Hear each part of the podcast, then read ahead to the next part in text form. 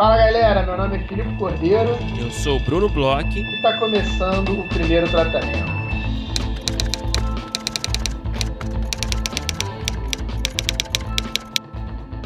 Fala, Brunão! Tudo bem? Fala, Filipe Cordeiro.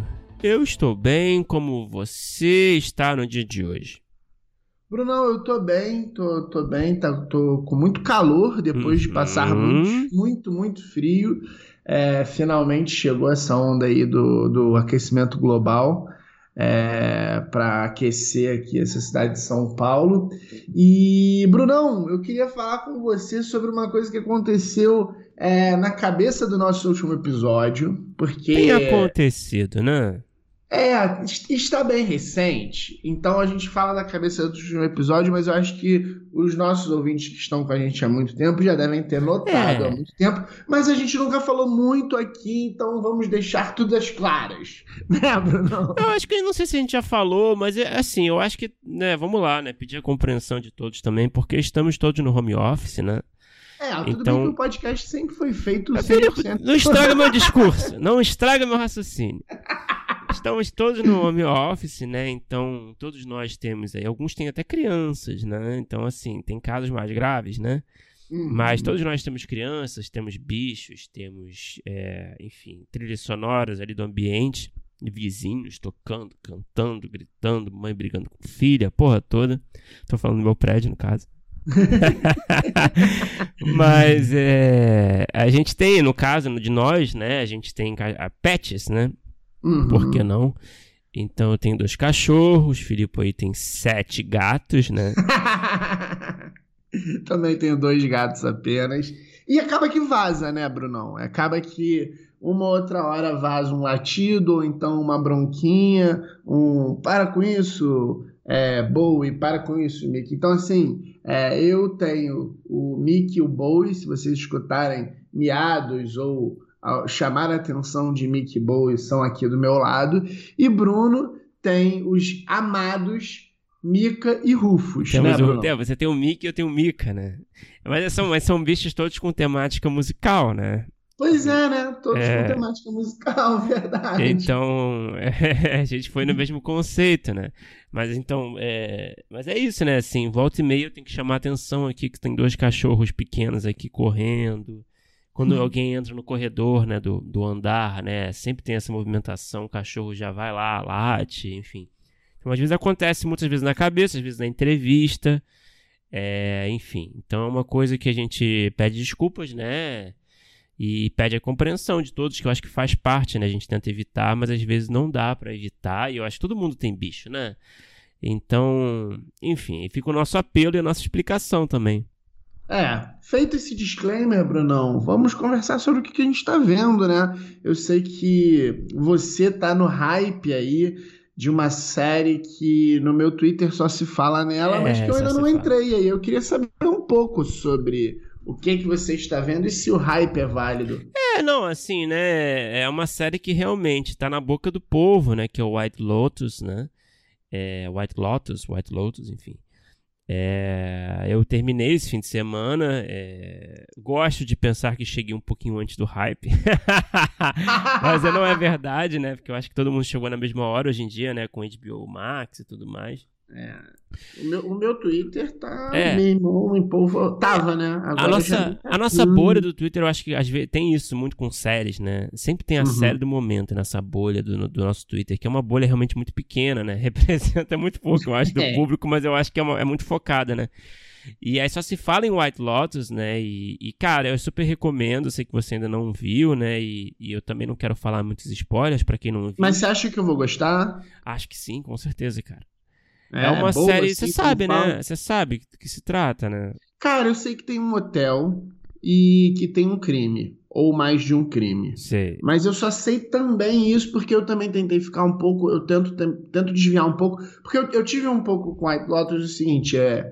Logo que lançou, eu, eu tava meio abaixo do meu radar. E aí, quando lançou, tava todo mundo falando muito. Aí eu falei assim: ah Quer saber? Vou esperar um pouco e esperar acabar e ver o que, que essa galera acha. Eu tô no momento que eu não tô vendo muita série, porque eu tô é, focado é, na verdade, assim, eu estou vendo alguns produtos porque eu estou focado em dois projetos que são é, bem diferentes. Então, assim, eu não estou vendo muita série adulta e estou vendo alguns filmes mais antigos porque estou escrevendo aí argumento, uhum. coisas de longa. Então, eu, eu, eu, depois de acho que de Dom, eu dei uma segurada nas séries. E, mas pretendo ver, uma que estava assim na minha lista, mas eu confesso que sei lá, não sei. Eu, eu, é, é, é, um hype que ainda não tinha me pego, sabe? Quando eu vi a, a capa do, do tipo, eu, eu vi as pessoas falando, falando, falando, aí fiquei meio assim, caramba, deve ser legal. Aí quando eu vi, tipo, a capa ali, o, o que hoje em dia, sei lá, o thumbnail do, uhum. do, do aplicativo, eu achei assim, eu, isso aí, o que, que, será isso? Será que é muito solar? Sei lá. É um problema para você, né? Ser solar. Eu fiquei meio na dúvida do que eu tava lendo com o tom que eu achava que ia ser, mas tô curioso. Você é, cara, eu acho que você vai gostar. Eu acho que é uma dramédia muito legal, assim, é, nesse hotel, né, um resort no Havaí. Enfim, eu acho que por si só já é uma, uma distração das nossas tristes vidas, né, aqui na pandemia. Hum. É, então tem esse, essa estética muito apura, tem uma fotografia muito legal, assim, sabe? Tem, tem uma estética boa, assim. E mas o que mais me chama a atenção mesmo é a construção dos personagens, assim, sabe? Às vezes você tem a impressão de que nada está acontecendo direito, né? Em termos de plot. Mas é uma, é uma série muito, muito, muito baseada em personagem, né? É, então. HBO sendo HBO, então. É, então assim, você tem situações muito leves e muito pequenas, mas que revelam muito dos personagens e, e, e tem é, uns diálogos muito bons e tem uma sátira social muito legal, sabe? Eu acho que é uma uhum. série que, acima de tudo, ela fala. Se eu tivesse que escolher, assim, é, determinar qual é o tema, assim, o que, que ela fala, assim, eu acho que ela fala sobre a nossa sociedade e como as pautas sociais do momento, como as gerações, é um conflito de gerações também, né? O que as gerações mais novas pensam, as gerações mais velhas pensam, enfim. É, eu acho que vai muito nesses clichês, esses arquétipos atuais de sociedade, sabe? Principalmente. Eu acho que a série ganha muito quando ela fala sobre isso, sabe? Mas uhum. ela é muito uhum. engraçada, eu acho que ela, ela tem também essa uma praticidade ali da pandemia, né? Eu tava lendo o Mike White, né, o criador, que você sabe que é o Mike White, né? Qual? Ele é de quê? O Mike White, ele foi o. Ele, ele criou é uma um série... ator, não é? É, ele, fez, ele escreveu ele Escola do Rock. aquele filme, ele fez, ele fez. E ele escreveu um filme também do, do, do aquele do verão na piscina? Ah, você tá falando do. do... Um com o Steve sei, eu, sei é. eu acho que não, sei, não, eu acho que esse filme é. é. do é do cara do Community, né, que escreveu, né? Aquele o, ah, o reitor, é. né? Uhum. Mas, é, mas ele fez o Escola de Rock como ator e roteirista. Ele criou aquela série sei, Light, né? Também, na HBO. Sei, sei, é, sei. Acho que ele escreveu Pitch Perfect, sei lá. Escreveu umas coisas uhum. assim também. Não, é... sei, sei quem é, sei quem é. Eu tava confundindo com, com esse outro cara, porque ele também é meio do humor assim, mas um é completamente careca e o Mike White isso, não, ele é É, é, é, é, é verdade. É isso aí. Já, ele, é um cara, ele tem é. uma cara meio esquisitona, assim, né? O Mike White. Ele é o cara que era pra ser o professor contratado na escola do rock que o, que o Jack Black rouba o emprego isso, dele. Isso, é né? isso, é. Ele faz, como, então faz esse personagem. mas assim, o que eu ia falar é o seguinte: é uma série que foi feita muito de acordo com as limitações da pandemia, que é uma série que é, você precisava ter um ambiente controlado para você filmar, sabe? Você uhum. precisava ter todos os atores num só ambiente. Um ambiente onde, onde eles não pudessem se deslocar muito, sabe? Uhum. E ele uhum. teve essa puta, puta desse insight, né? Por que, que a gente não faz num, é, num hotel, sabe? Uma ilha, num hotel. Uma ilha que a gente deixa todo mundo ali concentrado e a gente consegue refilmar tudo e tal. E eu acho que foi por um achado, assim, essa ideia, sabe? E uma coisa que me chamou a atenção também, lendo um pouco nesses últimos dias, depois de assistir tudo, é que ele foi o único roteirista, né? Então, hum, então outra... entra nessa, nesse case aí, nessa palavra outra escrota. Melvistown, então. É, que nem o Melvistown, né? Que você tem esses autores é, que escrevem sozinhos essas séries é, modernas, o que eu acho que é uma novidade para mim. Assim, eu acho que talvez seja uma tendência, não sei. É, minissérie, minissérie, pelo menos, né? Que as duas são. Se bem que eu acho que o White Lotus, pelo que eu li, vai virar uma série. Vai ter uma segunda temporada, mudar, o, vai ser numa outra, outro hotel da mesma rede, enfim, com novos personagens, enfim, acho que vai, eu, pelo que eu entendi, vai ser algo assim. Mas, uhum. enfim, eu acho que a série tem muitos pontos positivos, assim, né? Essa coisa de produção, na coisa da construção dos personagens. Eu acho que ela brinca bem com o teaser no começo, que, pelo que você falou aí por alto, que você sabe mais ou menos o que, que é, do crime, né? É... Mas o crime fica muito em segundo plano depois, né? Claro, você fica o tempo todo, né? Que, quem, quem será? O que, que aconteceu? Mas assim, é... a série não se sustenta muito por isso, né? Uhum. Era mais um artifício de. Parece mais um artifício de venda de produtor do que qualquer coisa, sabe? é, mas enfim, eu super recomendo, cara. E foi assim, nossa, foi realmente essas últimas semanas aí de, de não fazer nada, né? Não sair de casa direito. É, salvou aí meus dias e super recomendo. Agora, Felipe, eu quero saber. Surpresa, peraí, só uma pergunta antes de. Surpresa do ano até agora? Você acha que melhor, uma das melhores coisas que viu aí? Ou assim, uma coisa muito acima da média, mas é isso? Cara, eu acho que eu não tinha ouvido falar, né? Assim, pra mim foi uma surpresa total, né? Eu vi o cartaz e vi que era de HBO e fui, né? Uhum. É, então acho que pode dizer que foi uma surpresa. Agora eu não sei, né? Acho que a gente pode segurar até o final do ano aí para fazer essas listas aí. Eu sei que das últimas séries que eu vi é que é, foi a que eu mais gostei, sabe? Uhum. É, eu tá até, tô até vendo umas, umas, outras coisas que eu não tô nem gostando muito, assim, por exemplo, Physical. Acho que a gente pode falar no futuro próximo da Apple. É, eu tenho muitas questões. Mas enfim, eu queria saber de você, Felipe. Qual é o filme aí? Você falou que tá assistindo uns filmes. Que filme você tem assistido ultimamente aí que te chamou a atenção, que você pode compartilhar com o nosso público? Cara, então eu tô vendo, eu tô, eu tô é, vendo uns filmes é, meio antigos, cara. Eu tô vendo uns filmes que, que são legais até. Tô revendo bastante coisa porque eu tô procurando pontos assim, é, é, é bem específicos de cada filme. E, e, e, às vezes, além disso também, às vezes eu só tô botando assim para dormir, então eu não tô. Eu tô fazendo. Essas últimas semanas tem sido um pouco cansativo, então eu tô botando alguma coisa que eu já vi para ver de novo. E, cara, eu vi, eu andei vendo assim, não é, não é uma grande novidade, né? Mas, sei lá, um deles talvez seja tão antigo que, apesar de famoso, a galera é, já tenha é, ou não tenha visto, tenha deixado passar lá atrás, ou já tenha até esquecido, então vou recomendar de novo. Eu vi recentemente Psicopata Americano, que esse eu acho que a galera tem bastante memória, assim, é um filme que virou meio cult e, e, e é bem interessante, é bem, bem piroca das ideias. Você conhece, Bruno? Claro, já vi, já. Cara, eu vi rel relativamente há pouco tempo, assim. Foi um desses é. filmes que você ouve falar tanto que você nunca viu. Deve ter uns cinco anos mas um filme que eu tinha visto há muito tempo e que eu me impressionei como é legal, cara. É... E aí tem um paralelo com uma, com uma outra coisa que eu vi recentemente também, mas, mas não tão recente.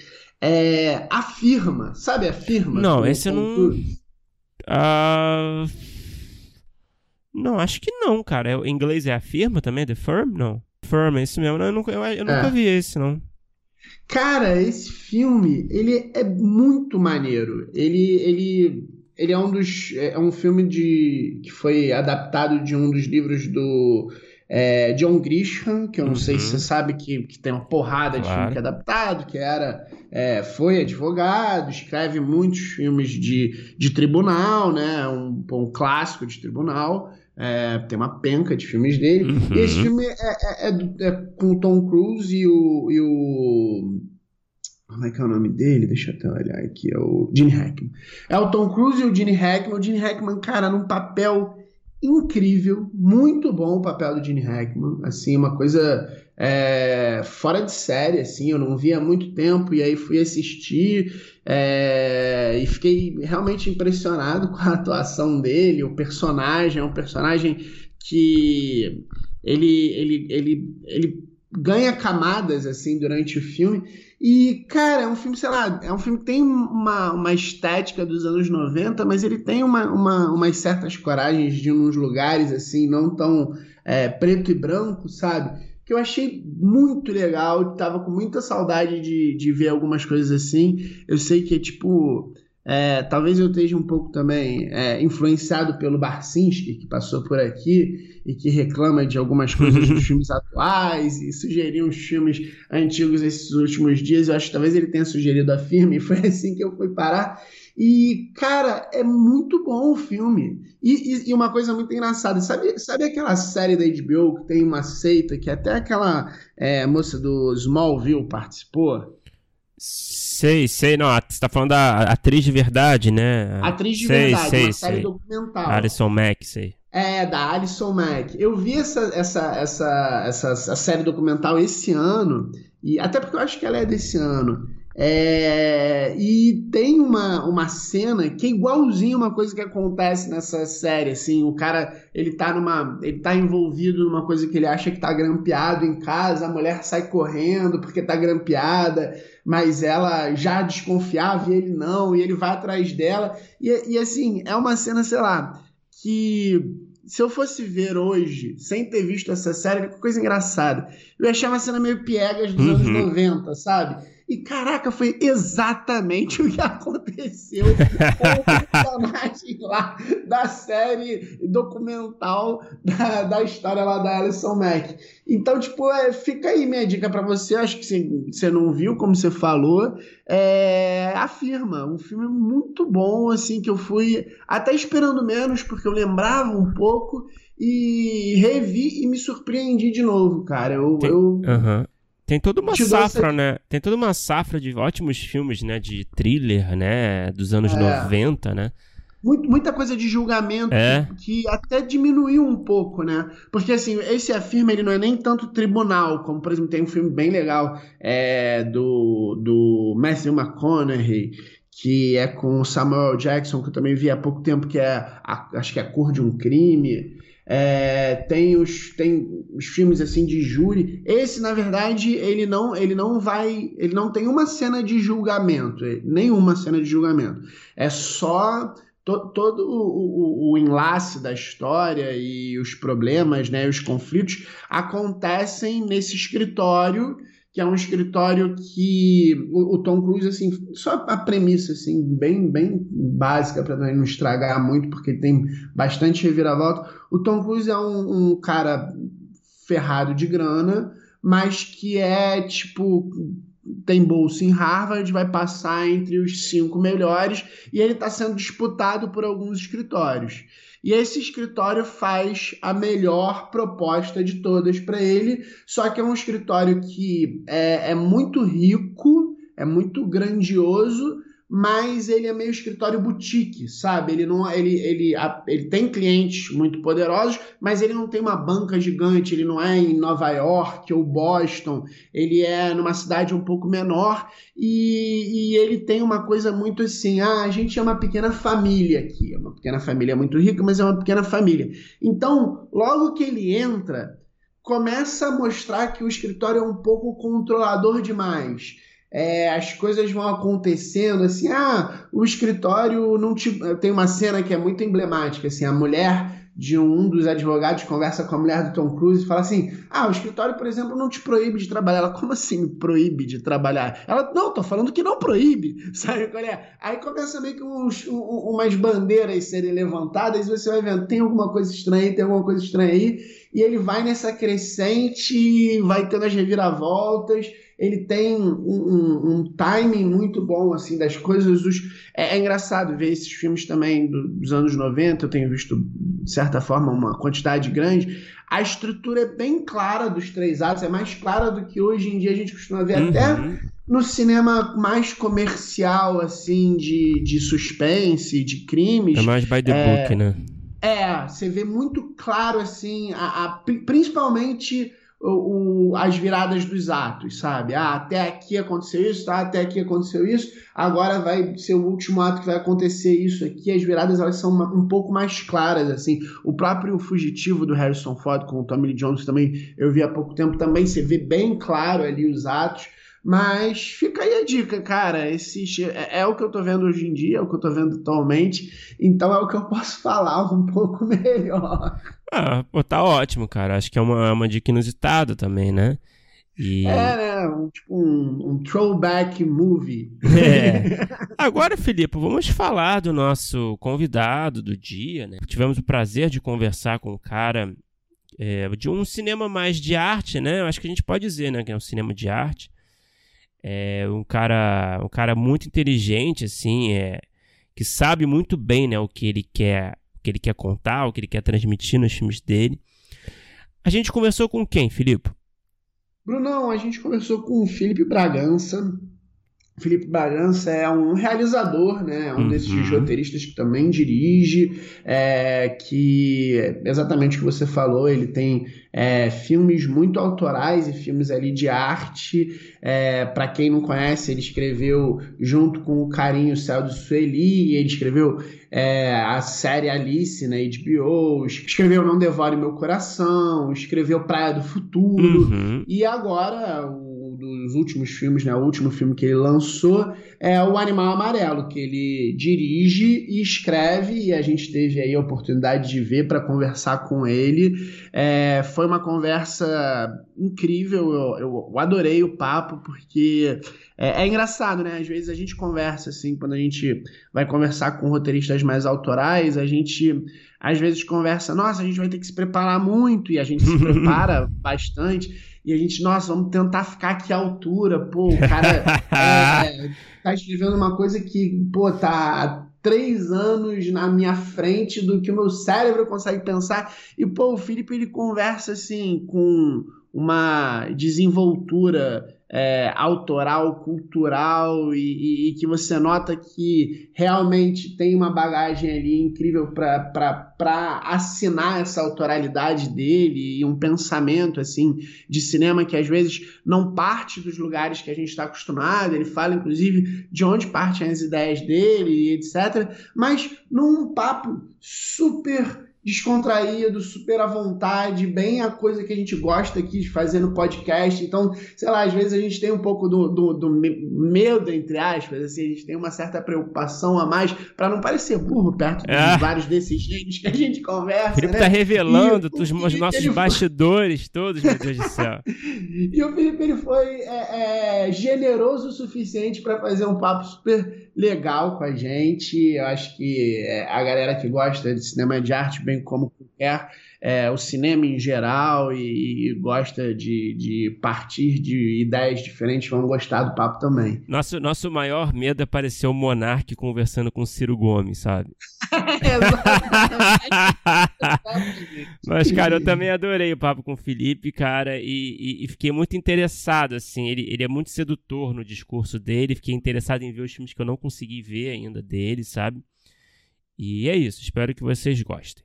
E fica mais uma dica aí, hein? O Animal Amarelo, filmaço, filmaço. Tem, tem humor, uhum. tem aventura, tem é, fantasia, tem um pouco de loucura também, por que não? É, escuta aí o papo e depois vai atrás do filme, porque está sendo lançado aí por agora nas plataformas. Bora escutar.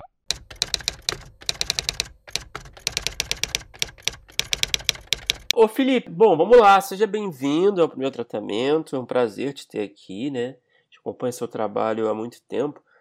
É, para começar a nossa conversa, né, eu acho que é legal a gente falar um pouco assim de, de concepção de ideias, assim, é um papo que a gente costuma ter, ter bem legal assim com, com, com, roteiristas, diretores, realizadores, enfim, é, uhum. que tem essa pegada mais, mais autoral, né, às vezes mais de arte, às vezes, né, e uhum. eu, eu queria saber assim como é a concepção de ideias para você geralmente, como é que elas surgem, o que, que vem primeiro, né? Acho que essa é uma pergunta importante.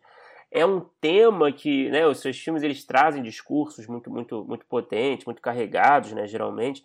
É um, uhum. é um tema que vem primeiro, que te abre esse horizonte para você quando você, enfim, você, você sente que tem aí uma história, é uma premissa, um e se, e se acontece isso, que se acontecesse isso, é um uhum. personagem, uma personagem que te abre esse mundo, o que, o que, o que, costuma vir primeiro? uh, tá bom, é, primeiro, obrigado pelo convite para conversar, assim, um prazerzão, sempre bom conversar sobre cinema, assim, com, com calma, com interesse por, por esse processo todos. É, você perguntou sobre como é que como é que começa uma ideia, né? Como é que a gente começa a desenvolver um desenvolver uma ideia, se dedicar a uma ideia, né? Eu, eu no meu processo, assim, isso não é uma, acho que de forma nenhuma não é, não é uma fórmula, né? É uma sensação que eu tenho.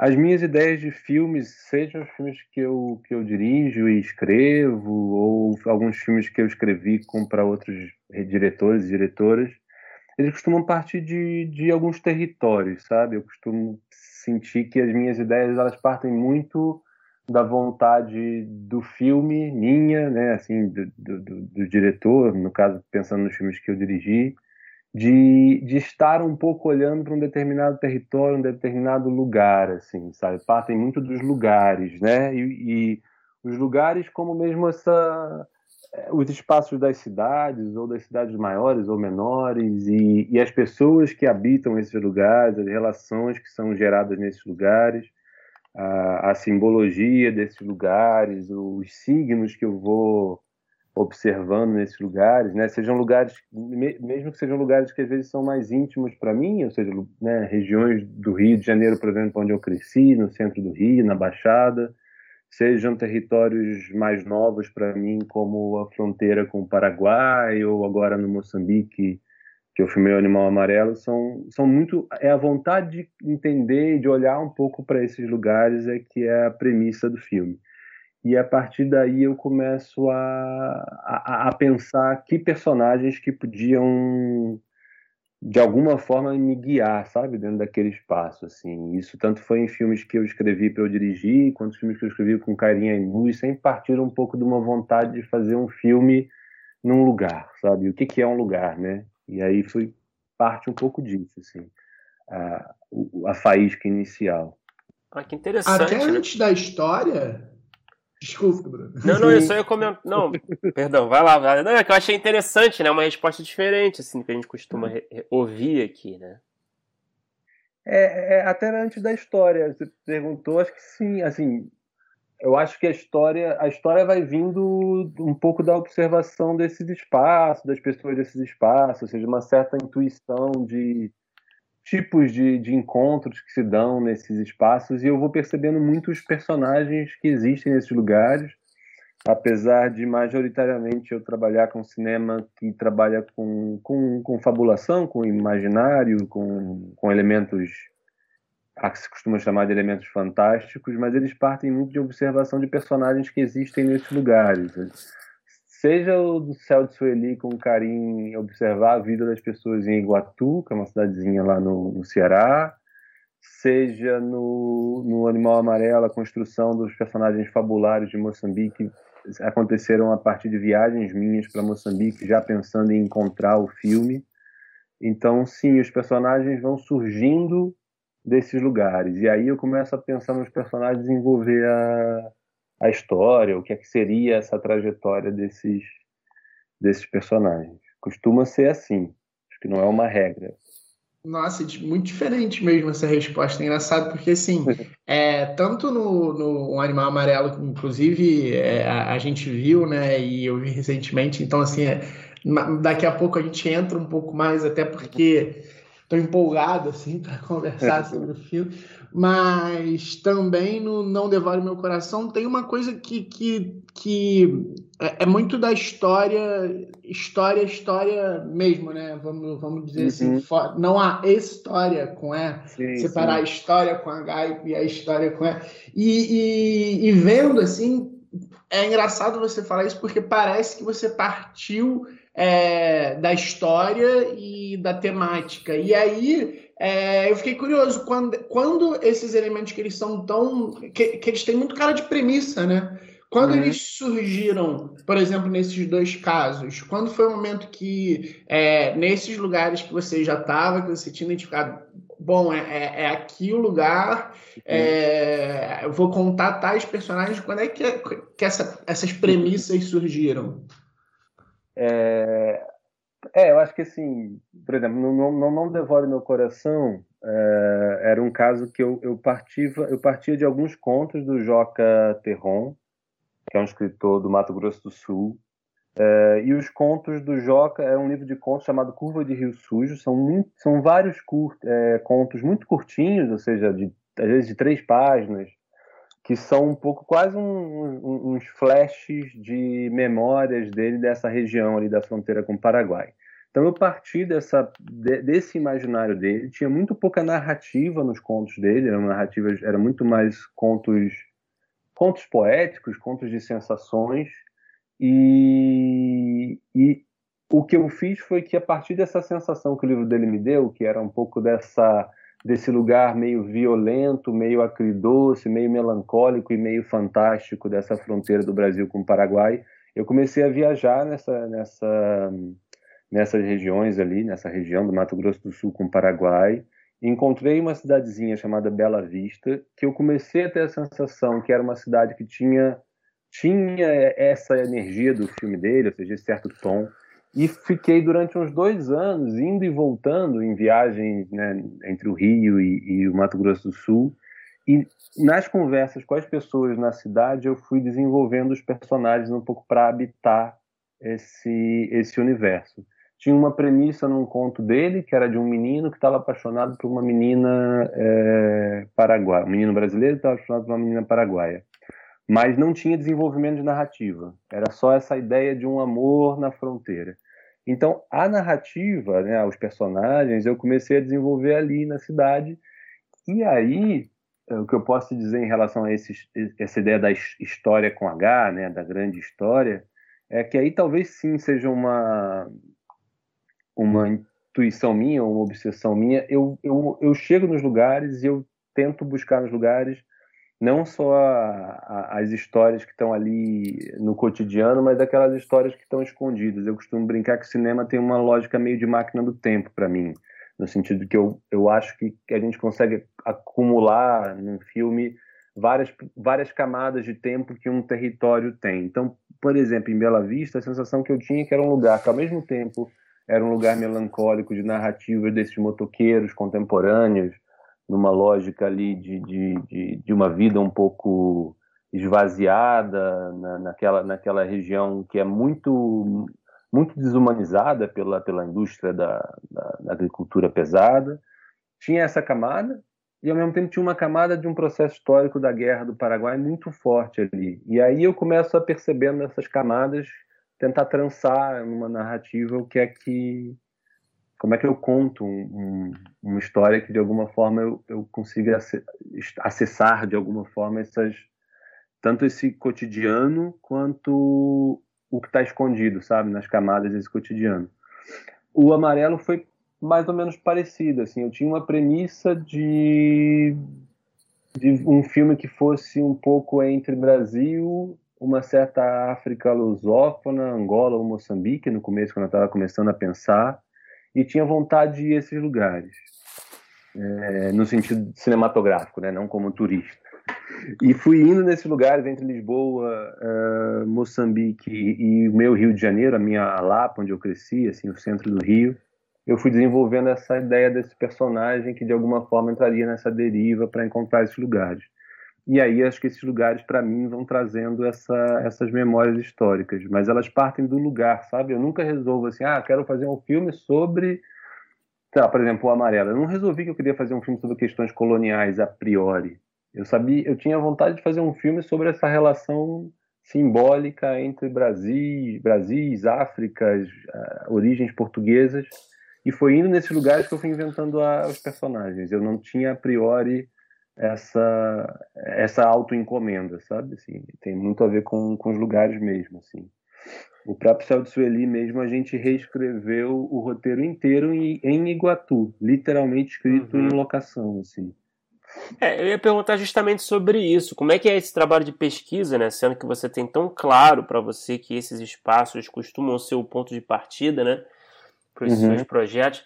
Como é que é esse trabalho de campo, né? Existe, me parece que tem um trabalho pesado de campo aí. Quanto que você uhum. faz de uhum. pesquisa antes de ir para o campo? Quanto que você, quanto que o projeto nasce assim antes de ir para o campo? Quanto que você escreve? Você, você sempre vai para o campo? Você, acho que nem sempre é possível, imagino eu, né? Mas, é, enfim, queria que você falasse um pouco disso. Quanto tempo costuma levar esse trabalho de campo? Você conversa com as pessoas ali nessas cidades? É, enfim, quanto, como, é, como é que é esse mergulho? Uhum.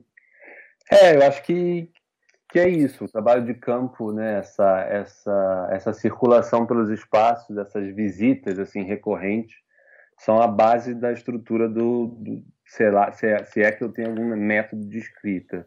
É, eu costumo, né, um filme, um longa-metragem, né, geralmente leva ali um ano, dois anos em desenvolvimento, em geral, né, assim, às vezes demora mais tempo para conseguir filmar, mas o uhum. tempo, assim, de, de mergulho na escrita passa por aí, com pausas, claro, que a gente não fica dois anos só escrevendo aquilo, e eu procuro nesse período fazer essas, essas, esses, esses espaços mesmo de imersão. É, para Moçambique, por exemplo, eu fui duas vezes sozinho, sozinho mesmo, ou seja, sem, sem ninguém de produção, ninguém que já estivesse pensando comigo a parte mais prática de como é que a coisa ia ser desenvolvida.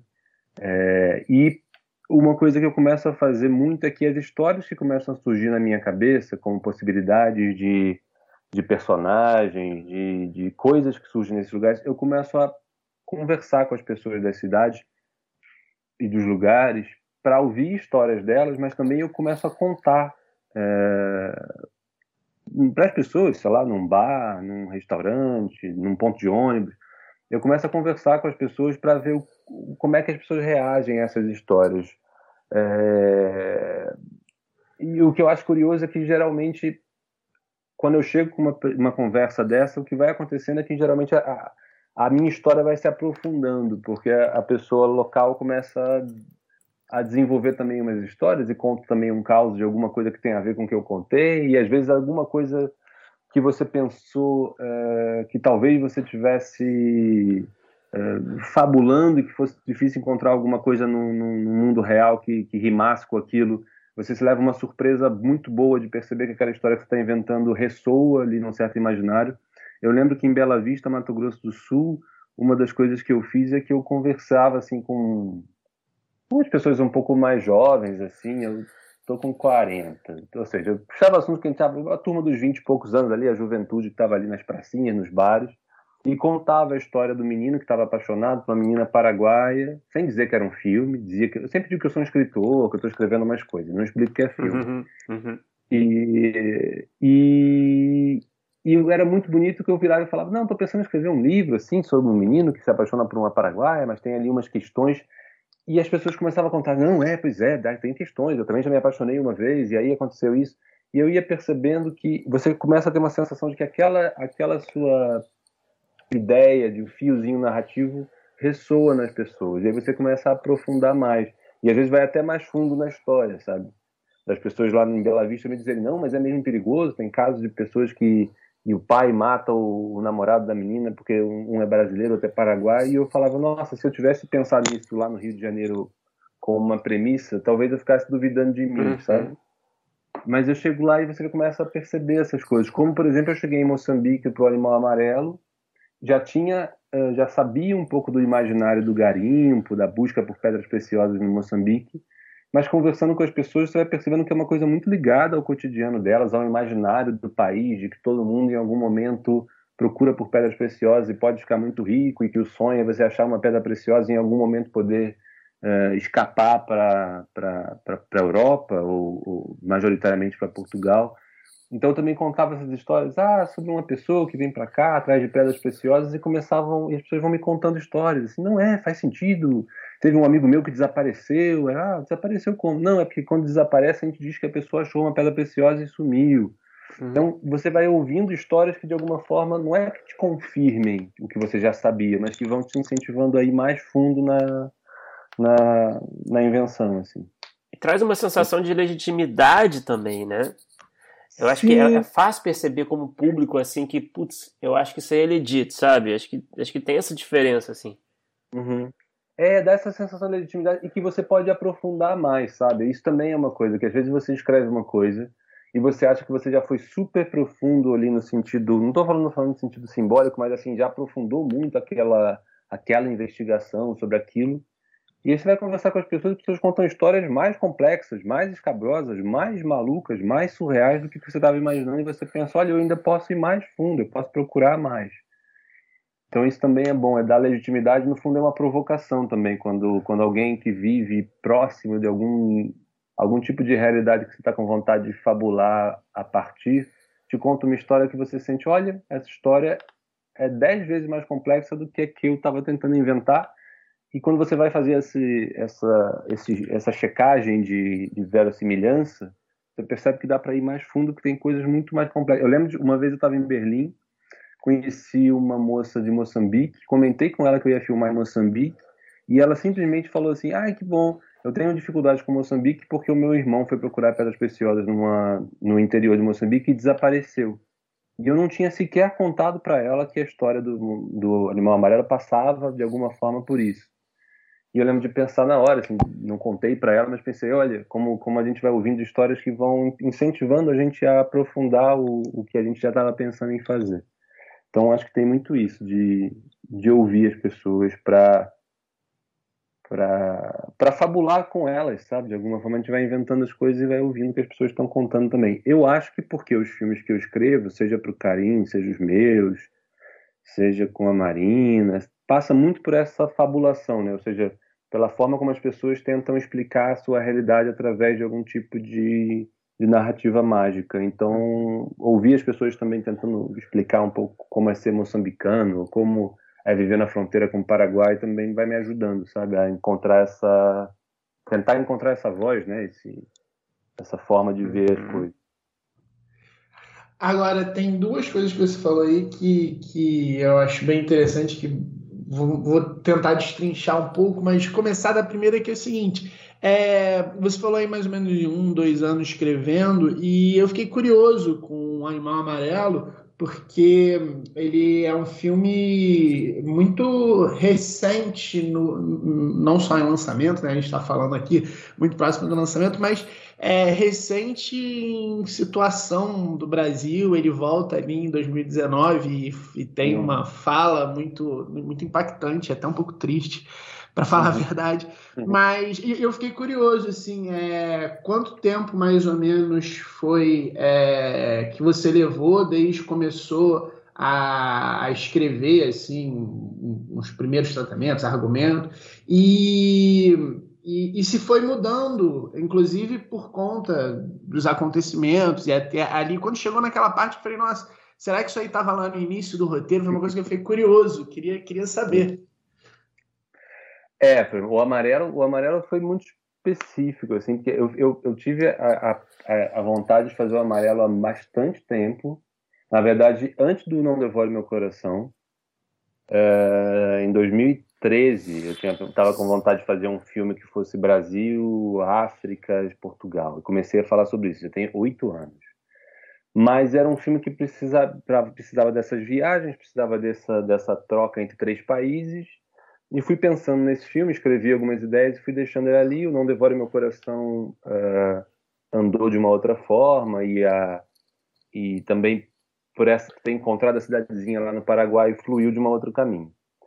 O Não Devore Meu Coração, o Animal Amarelo, quando eu escrevi umas primeiras versões de roteiro, é, já era sobre essa relação histórica, econômica, simbólica entre Brasil, Moçambique e Portugal, mas era curioso porque muitas das ironias do filme, da, da do, do, deboche, da brincadeira, se passava no, inicialmente num momento em que o Brasil estava economicamente é, num certo boom econômico, né, num, certo, num certo otimismo, é, o que, que, gerava outros tipos de dilemas e outros tipos de questões em, em África, outros tipos de relação com Moçambique, né, o norte de Moçambique, por exemplo, onde eu fiz muitas pesquisas, é um lugar onde muitas empresas brasileiras muito grandes é, chegaram nos nossos, né, nos anos entre 2002 2015, assim, é, com grandes investimentos, ou seja, tem ali um imaginário desse Brasil que de alguma forma também era um, era um neocolonizador de,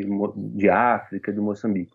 O que é curioso. E aí, quando eu já estava indo filmar, e, e, de fato quando eu me dediquei mesmo a escrever uma versão para filmar, eu escrevi já foi em 2017, 2016 para 2017.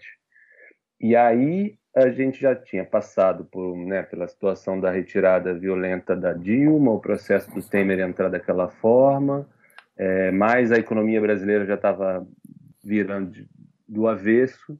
E aí um certo pessimismo que eu acho que a ideia inicial do Amarelo tinha, mas era um pessimismo uh, projetado uma sensação de que alguma coisa estava errada nesse na, naquela vontade daquele país que de alguma forma queria ser uma, uma potência e não conseguia muito se olhar e pensar no seu passado, na sua história, no seu processo de, de construção, é, foi ficando cada vez mais latente. Ou seja, eu acho que algumas coisas que iam ser mais sutis ou mais indiretas numa primeira versão de roteiro em 2016 foram ficando cada vez mais frontais, sabe?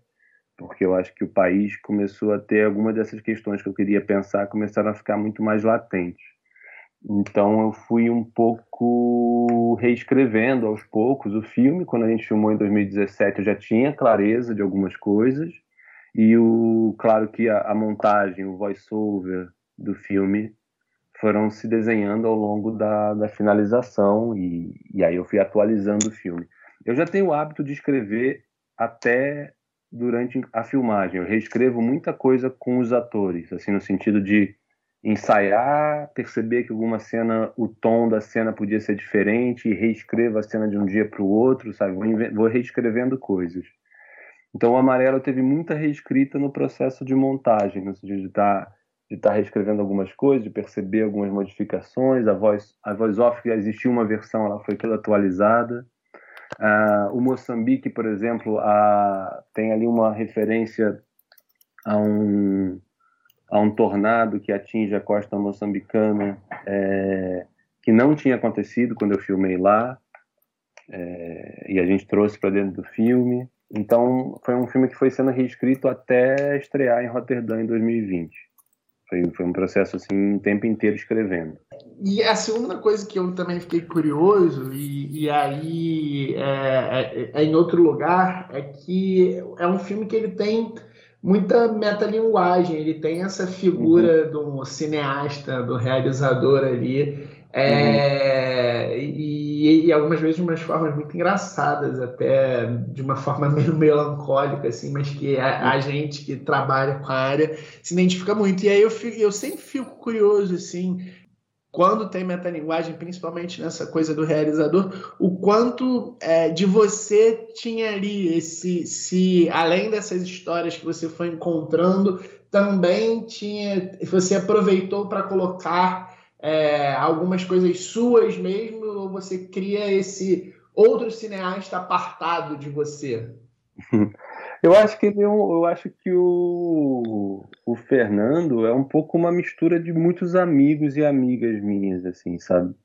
É, mais do que mais, mais a, a, sensação que eu tenho, né? Talvez alguém que me conheça olhe de fora e discorde, mas eu eu, sempre, eu tive a sensação que o Fernando, de alguma forma, é, é, é, era quase como criar um amigo imaginário, sabe? É muito próximo de pessoas da, de, de, pessoas de cinema da minha, da minha geração, ou seja, essa certa geração que começou a fazer filmes, digamos assim, há uns 10 anos atrás, né, mais ou menos, assim, naquela virada de 2009 para 2010, começou ali uma certa, uma certa nova onda dos brasileiros autorais independentes começaram a, de alguma forma, abrir caminhos, seja no imaginário autoral, seja no imaginário de festivais. E eu acho que, que o Fernando é um pouco um amálgama de vários amigos e amigas, histórias, sensações dessa vivência de um certo de um certo cinema que ao mesmo tempo era muito romântico, muito afetuoso, muito utópico e às vezes também muito frágil em tudo isso, sabe? É, e, e, falo isso com muito muito carinho, assim, essa essa esse sentimento trágico em relação a um certo a um certo otimismo uh, agridoce que eu acho que a gente em algum momento viveu uh, ali num determinado momento em que a gente achou que uh, de alguma forma haveria uma, um florescimento de um cinema autoral brasileiro no, de, de, um, de um, um caminho uh, de perpetuação, né? De, de, de e, e, e, a gente vive agora justamente um momento do país em que em que isso está tá quebrado, isso está rachado, isso está fragilizado. Então era meio uma, um deboche, uma brincadeira e uma homenagem a amigos e amigas minhas, assim, de, e meus, dessas, desses 10 anos, vai, que eu faço cinema constantemente. Fiz curtas antes, mas dá para dizer que há uns 10 anos eu meio que só faço filmes, assim. O Felipe, como é que é o, o, processo de colaboração criativa com parceiros de outros países, né? No caso do, uhum. do Animal Amarelo, né? que é uma coprodução com, com Portugal, não é? Portugal? Uhum. Portugal, é, o que, que esses parceiros trazem, assim, trouxeram para o projeto, da, da visão deles? Como é que é a gente sabe, né, que às vezes a, essa, essa parceria criativa é, é uma coisa muito complexa, né? Então, imagina quando é uma, uma outra cultura que, claro, não é uma cultura próxima da gente, é, uhum. mas enfim, e como é que é essa, essa troca criativa com esses parceiros? Como é que é esse, esse jogo de cintura? O que, que eles trouxeram, que você sente que eles mais trouxeram para esse projeto? É engraçado porque eu já tinha feito algumas coproduções, né? E às vezes em coproduções, quando você faz parceria com, com produtores internacionais, sempre tem ali um, tem alguma camada de diálogo, de, de, de, de opiniões, de sensações, né? Que, que os produtores, que as pessoas dividem com você. É, mas no Animal Amarelo foi a primeira vez que eu tive um colaborador de roteiro, assim, uma pessoa com quem eu troquei muitas ideias, que foi o João Nicolau, que é um diretor é, de cinema é, português, da geração do Miguel Gomes, assim, né, que faz, faz cinema aí nesses últimos 10, 15 anos.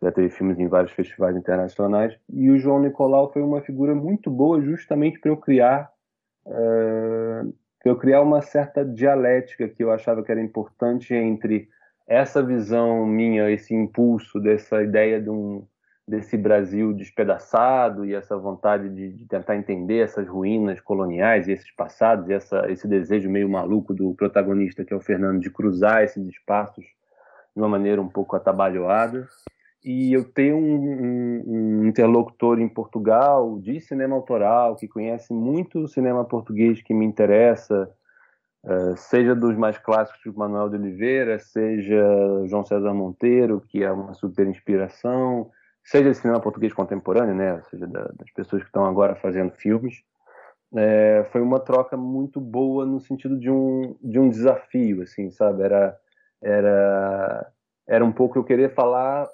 fazer metáforas e pensamentos em relação ao processo colonial e poder contar para ele, ouvir do outro lado, sejam questionamentos ou fossem ou provocações do lado dele na, na, nessa forma de, de às vezes até aprofundar algumas coisas.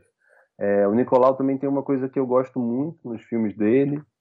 É, os filmes dele, em geral, são comédias, assim, puxam para um lado cômico, é, não lidando com a história. O João Nicolau lida mais com o cotidiano de uma certa juventude em, em Lisboa, nas relações amorosas, familiares, mas tem um tom de uma certa autoironia que, que era a proposta do, do Amarelo e então com ele foi muito bom. Para responder de maneira menos específica e assim mais conceitual, eu acho que essas trocas são muito boas quando a gente tem as pessoas certas perto, né? Eu acho que colaboração em geral só porque sim ou só porque ah, você vai coproduzir com tal lugar, então é importante ter alguém de lá. Eu não sei. Nesse caso, Luiz Urbano, que é um produtor português incrível, que produz Miguel Gomes e tal, que é o nosso coprodutor no Amarelo, é um produtor com uma, muita sensibilidade artística e ele me falou: Olha, eu acho que você podia tomar um café, conversar com o João Nicolau, porque eu acho que vocês vão ter um bom duelo assim, de pensamento, no bom sentido, né? De, em direção ao, ao filme que você quer fazer. Então passou muito por aí. Eu agora estou começando a escrever um filme novo que eu estou escrevendo com um antropólogo e com, e com uma ativista e artista plástica e atriz é, brasileira. Ou seja, é, eu também me propus no próximo a ter esse tipo de diálogo. assim. É, na hora da escrita mesmo sou eu que escrevo, no sentido assim, de ficar aquela solidão do vamos colocar as palavras aqui no tempo e no ritmo, mas uh, ter interlocutores eu, eu tenho gostado cada vez mais. É, eu vi na, na, minha pesquisa que é, o, o, Traga Minha Cabeça de Carmen M, você faz, faz, também uma parceria com a Catarina, é, o Wallenstein, que fala. Wallenstein, Wallenstein, o nome Wallenstein. é, é o nome e. E ela, e ela atua no filme, né? Foi.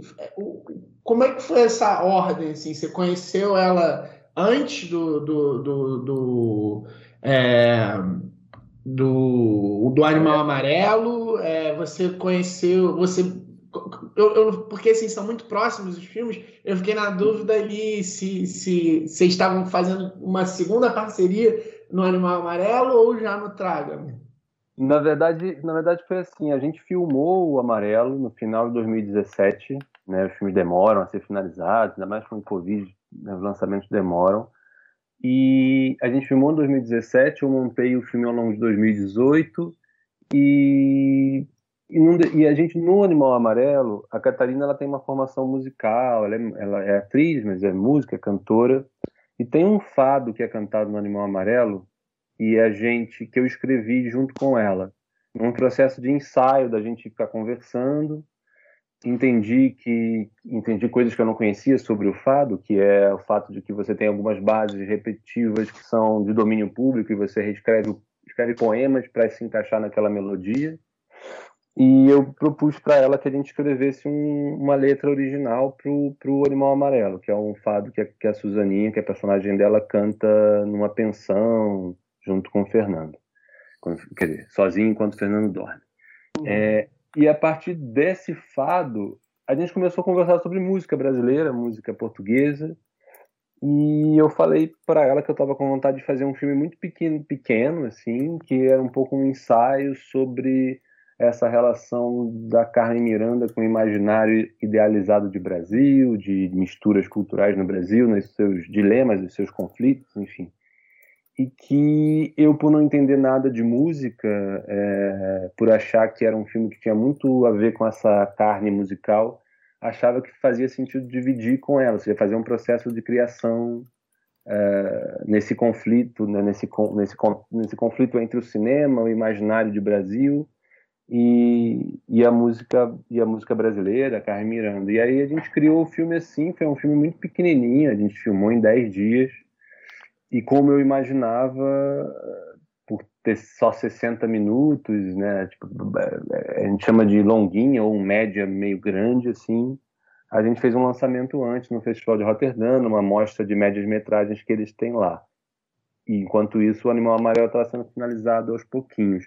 Mas foi o Animal Amarelo que proporcionou essa, essa começa, esse começo de conversa sobre música brasileira, imaginário português, e chegou no, no Carmen. Foi assim. E a Carmen Miranda é portuguesa, né? A Carmen, é, é, exatamente, a Maria do Carmo. Ela nasceu uh, no norte de Portugal. Mas foi muito criança para o Brasil, mas ela vivia justamente numa comunidade, uma coisa da década de 20, né? era muito existia ali na Lapa carioca no centrão do Rio uma uma mistura muito grande entre imigrantes portugueses recém-chegados uh, cultura negra né das pessoas que estavam vindo do da, da, morar na, na, capital né que era o Rio de Janeiro e essa mistura dessa mistura ali de viver numa pensão que a mãe dela tinha e ver as festas de samba não era bem não é o samba como a gente conhece hoje em dia mas o das festas da cultura das culturas negras misturadas com aquela vivência dela de Lapa surgiu a Carmen Miranda. Então ela era no fundo cresceu no Brasil mas um pouco nesse numa uma, uma certa comunidade portuguesa ali no centro eu chamo de o centrão profundo ali do Rio. E, então o diálogo foi partiu, partiu por aí. E eu nunca eu no fundo eu tinha uma vontade de fazer alguma coisa sobre, em torno da Carmen Miranda mas eu não queria fazer um longa metragem biográfico. Não era essa vontade. Sempre foi mesmo a vontade de fazer um, um ensaio um filme a gente até falava bem se virar um filme de meia hora virou um filme de meia hora sabe a gente não tinha uma obrigação assim a gente fez uma parceria com o Cavi que é um produtor do Rio uhum. fez um grande pequeno investimento grande Cavi a gente fez um pequeno investimento, assim, era um filme mesmo pequeno, filmado em 10 dias, e, e é isso. Acho que às vezes tem ideias de filme que a gente percebe, olha, isso aqui é um, é um ensaio, é um curto, é um filme pequeno, e outros a gente sabe que precisa de tempo, dinheiro, uma estrutura maior para se dedicar. Eu gosto, às vezes, de, de intercalando, sabe, uma coisa com a outra, assim. Eu acho que também é uma forma de do processo de, de ideias e, e fluindo. Porque às vezes um filme com uma, uma estrutura maior só leva isso, seis, sete anos para fazer, né? Entre a ideia e o filme tá pronto. Eu acho um tempo um pouco longo para você ah, desenvolver ideias de fato, pensar o que está acontecendo no mundo, hum. poder falar do mundo. Ô Felipe, uma coisa que eu queria te perguntar também é sobre o, o seu uso do fantástico nos filmes, né? É, por exemplo, no, no Animal Amarelo, é, eu, tem até uma cena no Animal Amarelo que eu acho que é até uma brincadeira com aquele caos do, do King Kong, que uhum. gostei, uhum. só tirar o King Kong do filme e tal, que, é, que é uma piada entre nós roteiristas, muito conhecida, uhum. né? Mas eu fico curioso, assim, é, principalmente é, nesse fantástico ali, um pouco de quase que um realismo fantástico, você, você acha que dá para chamar assim, que é assim, é, um, um, um ponto fantástico em, em meio a uma realidade assim muito marcante e que não é sei lá, fazendo um paralelo, não é como, por exemplo, essa série que teve agora da, da, da Netflix, With Tooth, que é até uma série que eu gosto bastante, mas que o Fantástico acaba pautando tudo que está no entorno dele. Ele tem ali o, outro tipo de função, ao meu ver. Eu queria saber como é que você pensa né, essa parte de fantasia e contar histórias e, e, como é que você faz as escolhas, por que, que você faz essas escolhas, o que, que você acha que o Fantástico traz é, de peso para contar as histórias? Uhum.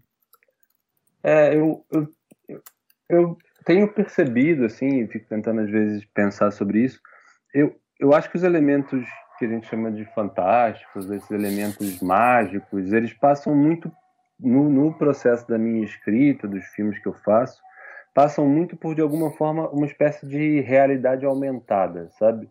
mais do que uma elementos fantásticos no sentido de você fazer uma colagem de uma coisa não não real ou uma coisa não concreta em cima de uma realidade posta, eu, eu, eu acho que eu vou buscando um pouco nessas camadas de real, de vida, de, de, de, de vida sociopolítica dos espaços, dos territórios onde eu estou filmando, é, a sensação que esses lugares têm essas camadas mágicas, essas fabulações que vêm um pouco de você, é, quase como se você só aumentasse o volume de algumas coisas que já, tão, já estão por ali, sabe? Ou seja, é, é eu, eu, lembro muito, por exemplo, no Animal Amarelo, a gente tem uma, uma figura é, fantasmagórica, uma, uma aparição que está pontuando o, o filme em vários momentos, e eu me lembro que uma eu, eu uma vez estava conversando com um fotógrafo, com a diretora de arte, com o Glauco e com a Dina, e eles me perguntaram: olha, por que, por que, que o, o, a, figura, né, o animal amarelo, a, essa aparição, nunca aparece no Moçambique? E eles me fizeram essa pergunta e eu parei e fiquei assim, pensando: olha, é verdade, não aparece lá. E aí eu fui pensando e percebendo, não, eu falei para ele, ah, acho que é porque lá ele está o tempo inteiro, ele está em todos os lugares, ou seja, o Moçambique, para mim, não precisaria da aparição daquela figura, porque ele estaria em todos os lugares, em todas as imagens. Isso só para dizer que eu acho que esses elementos fantásticos eles vêm muito como uma, com uma camada que eu tento não colocar por cima do real, mas eu tento puxar é, desses elementos reais que já existem na, na vida, na forma, na tentativa de organizar o, as nossas narrativas, né? de alguma forma o, o, real o real é uma é uma camada de sonho que está mais apaziguada que a gente de alguma forma já reconhece então o fantástico nos meus filmes ele vem vindo uh, dessa sensação de que para eu chegar perto daquele real da verdade daquele lugar é, existem outras camadas possíveis que o cinema pode ver sabe o cinema pode ver essas essas camadas invisibilizadas às vezes no nosso cotidiano. Então eu não penso tanto quanto eu não penso tanto como um realismo mágico, embora claro isso é uma é uma referência forte, principalmente para a gente, né, latino-americano, esse imaginário do realismo é, fantástico latino-americano. Mas eu penso muito como uma realidade aumentada, um, uma realidade com, com camadas a mais que vão surgindo da própria da própria realidade, assim, do, do, do que já estaria ali é, invisibilizado, sabe? No Não Devore Meu Coração, por exemplo, tem ali uns elementos fantásticos, mas que no fundo não são, poderiam só ser é, poderia ser só a sensação de estar num determinado lugar, sabe? É, no próprio Carmen, que é um ensaio, você tem a sensação de que às vezes você vai para um lugar meio de delírio, de, de fantasia, mas no fundo também podia ser, é, podiam ter sido só desdobramentos de uma coisa concreta. Então, eu penso por aí. embora muitas vezes no processo de escrita essas imagens de coisas fantásticas elas venham uh, de maneira mais intuitiva e mais espontânea na escrita, sabe?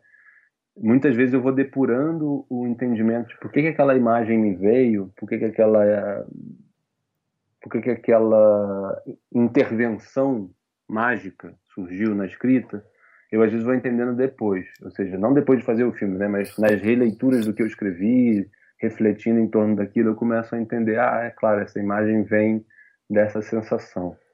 É, eu tento não dividir as duas coisas assim, não, não, chega a ser um processo surrealista, né, em que você escreve é, pelo fluxo dos seus sonhos, mas eu tento escrever um pouco às vezes pelo fluxo de imagens que me surgem, que não necessariamente estão só retratando o, o que seria o, o real, assim, o real concreto. E Felipe, é, pô, eu vi que você tá, tá escrevendo a adaptação do Macunaíma, né? Que, que uhum. é um. Não sei se você tá trabalhando nele nesse momento. É, como é que como é que tá sendo? Queria que você falasse, eu não sei o que, que você pode falar, mas assim, é, me parece um grande desafio, né? De, uhum. de adaptação de um clássico como esse. Como que tá sendo para você? Quais são, assim, é, as, as aventuras e desventuras assim desse de um processo como esse?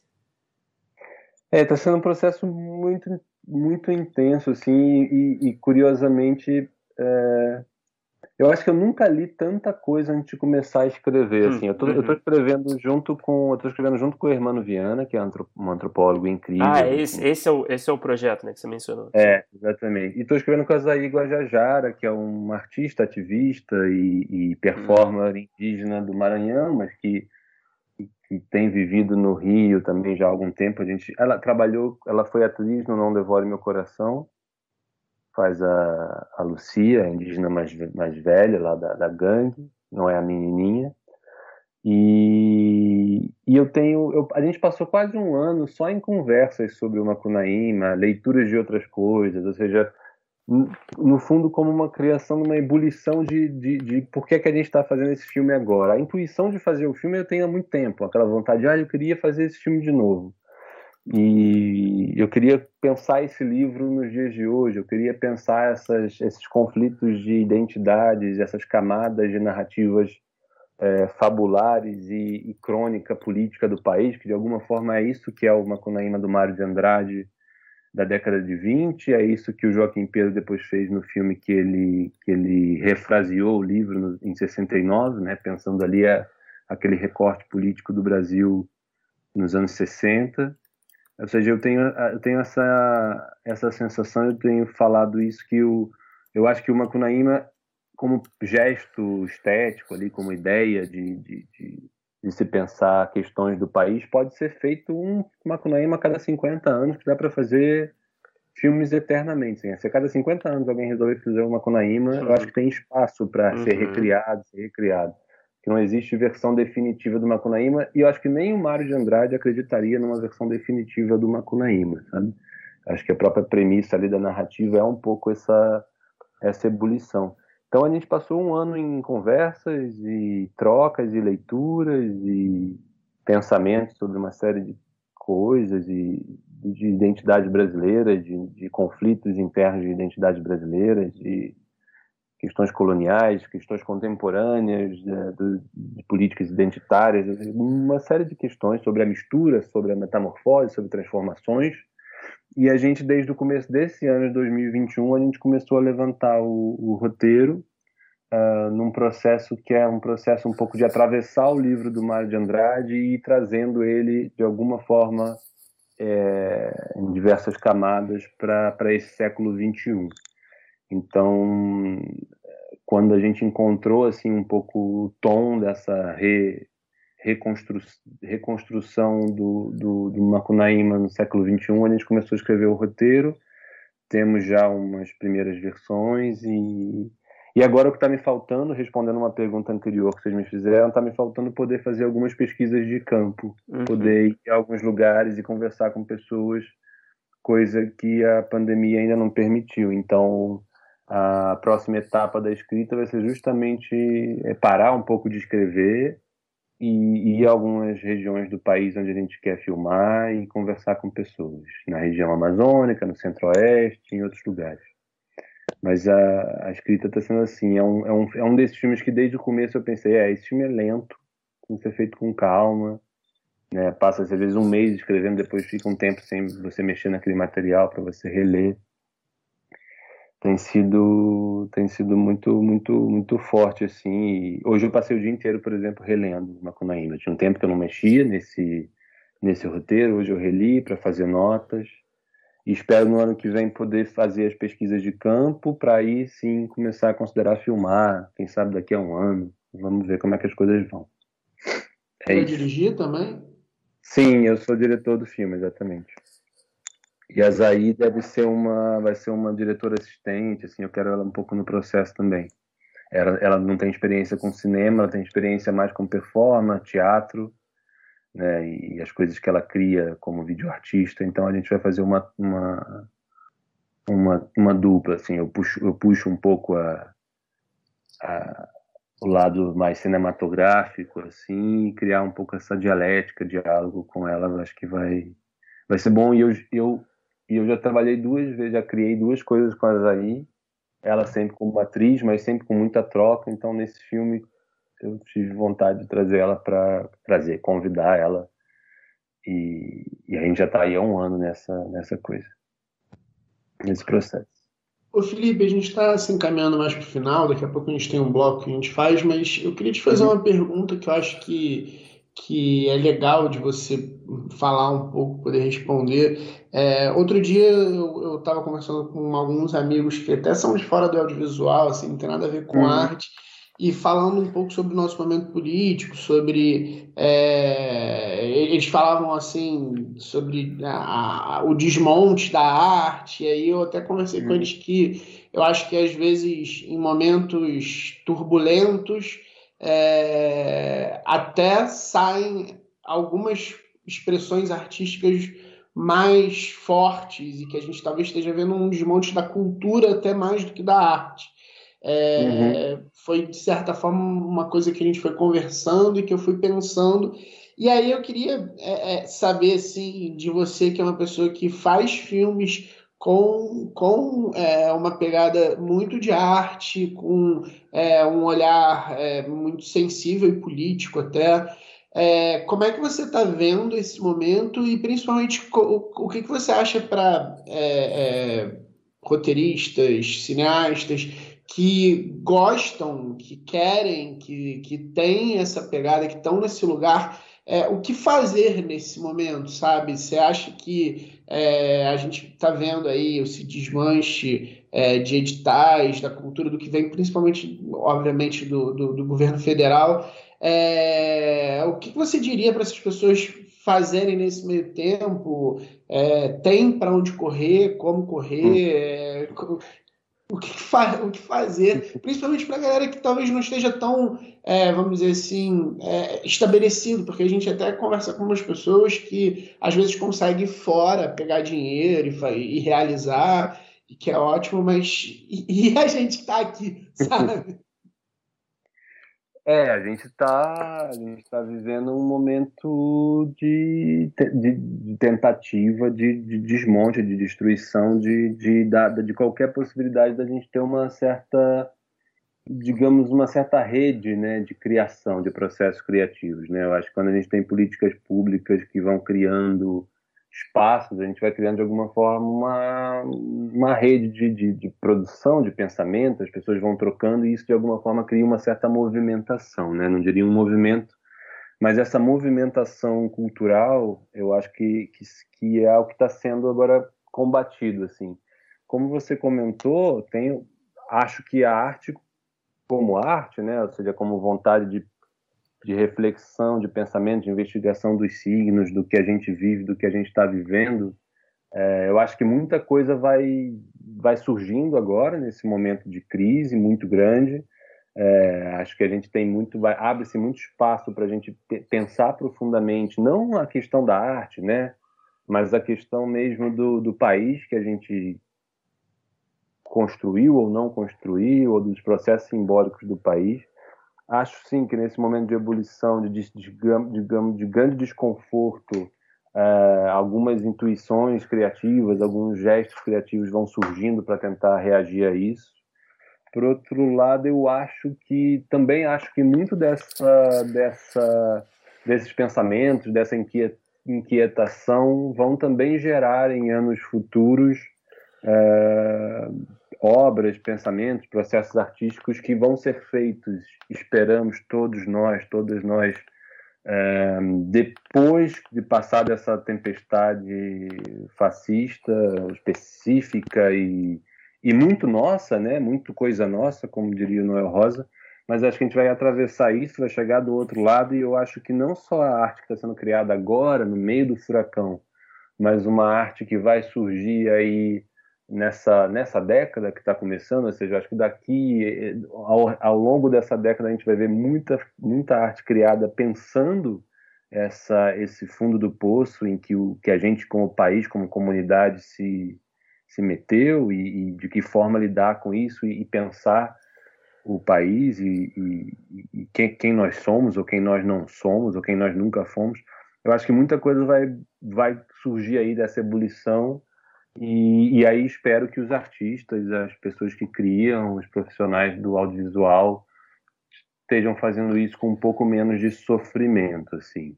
Nesse momento, o que sobrevive mesmo é a arte, são os conceitos. Eu acho que quando eu comecei a fazer filmes, a gente não não tinha não tinha de forma alguma um governo fascista no poder ali no começo dos anos 2000, mas não existiam as políticas públicas tão articuladas como foram articuladas ali a partir de 2009, 2010.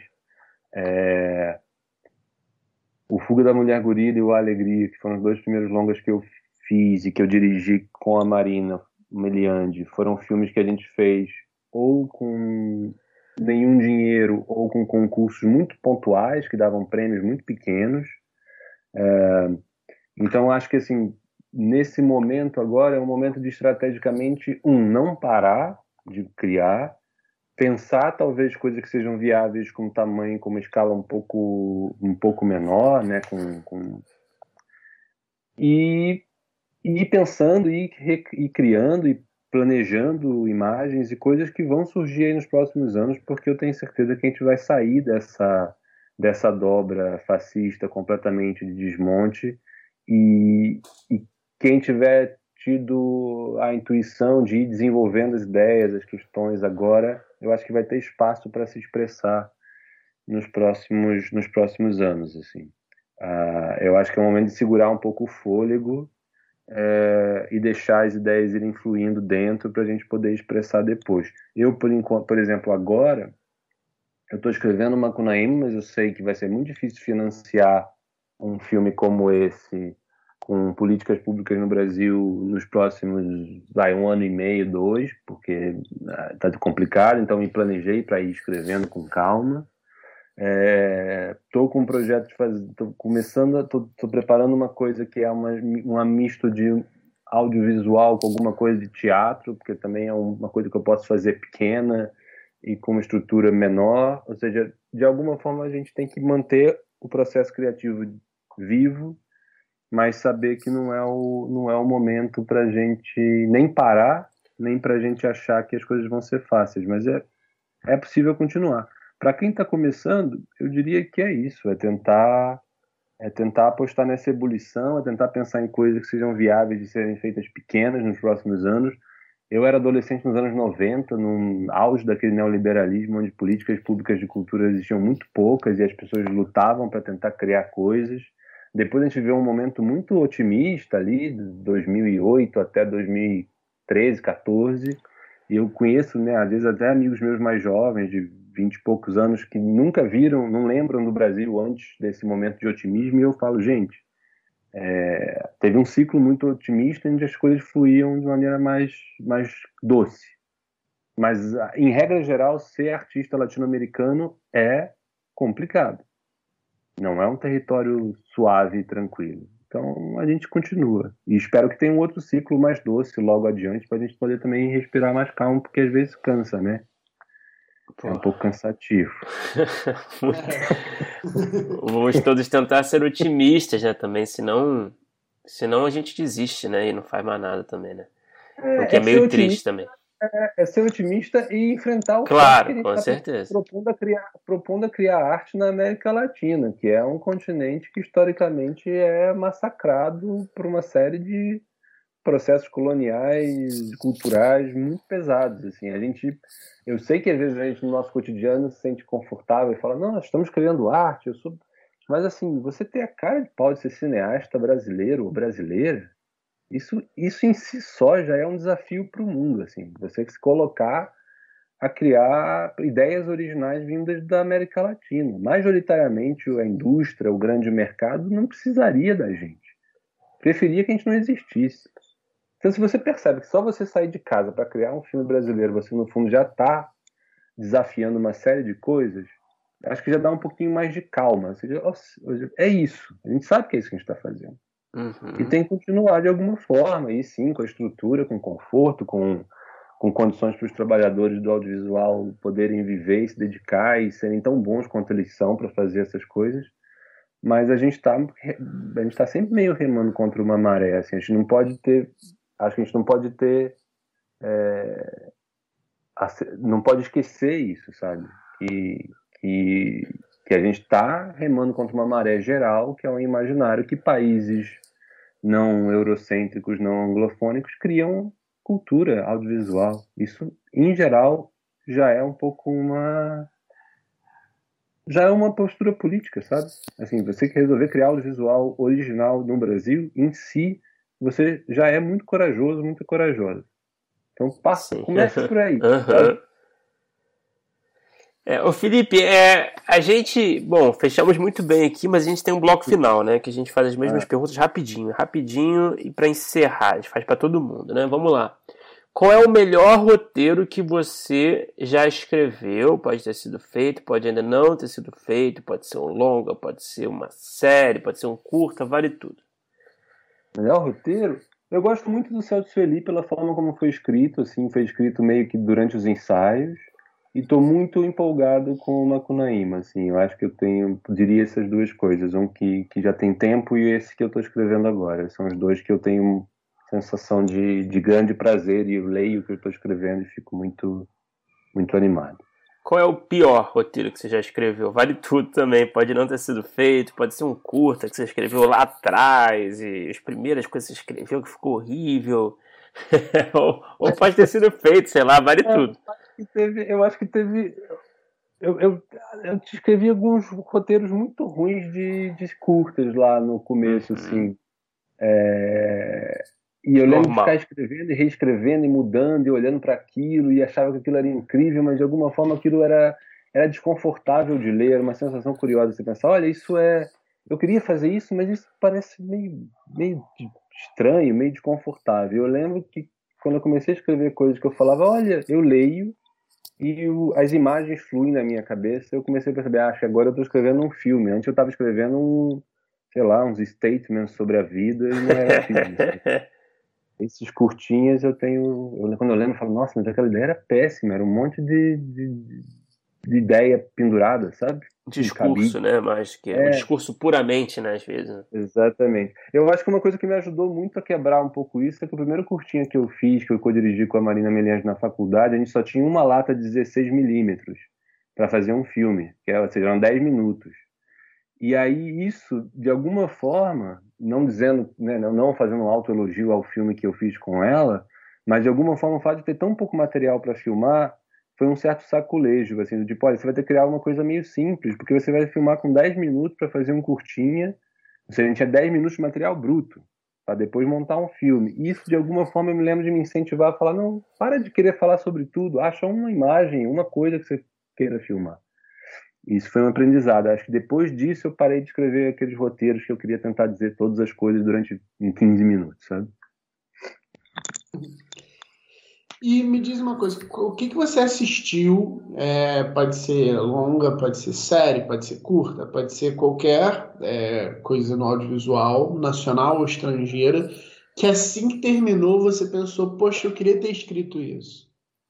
Eu vi o Longe do Paraíso. Não, It Must Be Heaven, do Elias Suleiman. Eu vi. É um filme, acho que de dois anos atrás, um cineasta da Palestina.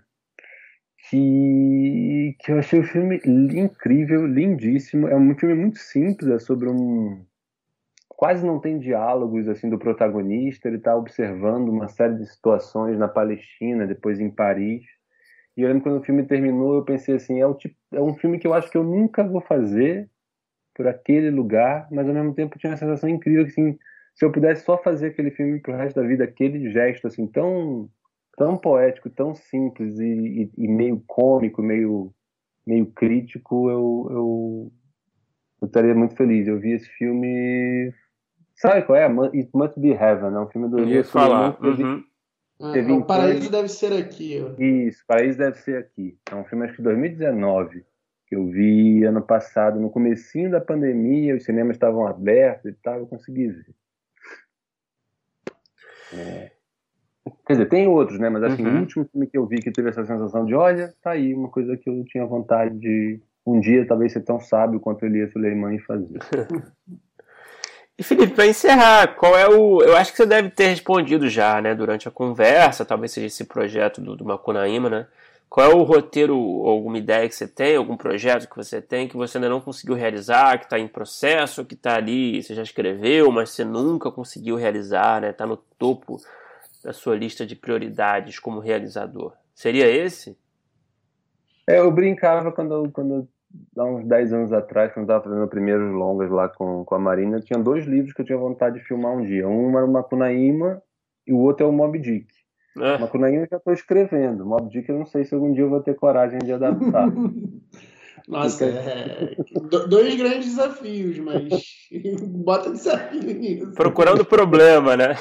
é, é, o que eu falei, eu só procuro problema. Eu sempre brinco com o, meu, o Fernando Rena, que é o editor de som, que eu sempre trabalho, que eu adoro. Adoro. E eu sempre brinco com ele assim, falo, Fernando, juro que o próximo filme vão ser duas pessoas em silêncio, pelados, num apartamento branco, sem acontecer nada no Leblon.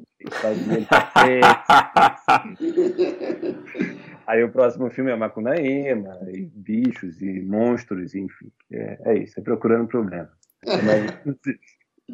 Esse é o nosso trabalho, né? Mas, Felipe, cara, obrigado por conversar com a gente. Papo muito legal, super diferente. Olha, muito enriquecedor aí. Obrigado mesmo. Obrigado, gente. Adorei. Muito bom conversar assim com calma e com perguntas boas falar dos filmes com, ah, com, com, com calma e sensibilidade é sempre.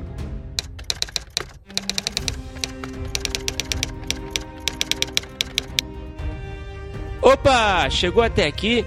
Muito obrigado por escutar. Não se esqueça de assinar o feed do primeiro tratamento no seu agregador de podcast favorito. Comentários, sugestões ou em busca de consultoria para o seu roteiro? Mande um e-mail para primeirotratamentopodcast.gmail.com que responderemos assim que puder. Já ouviu falar da nossa campanha no Apoia-se? Ganhe recompensas exclusivas e nos ajude a continuar entrevistando nossos roteiristas favoritos. É só entrar em apoia.se barra primeiro tratamento e se tornar um apoiador. Muito obrigado novamente e até o próximo episódio.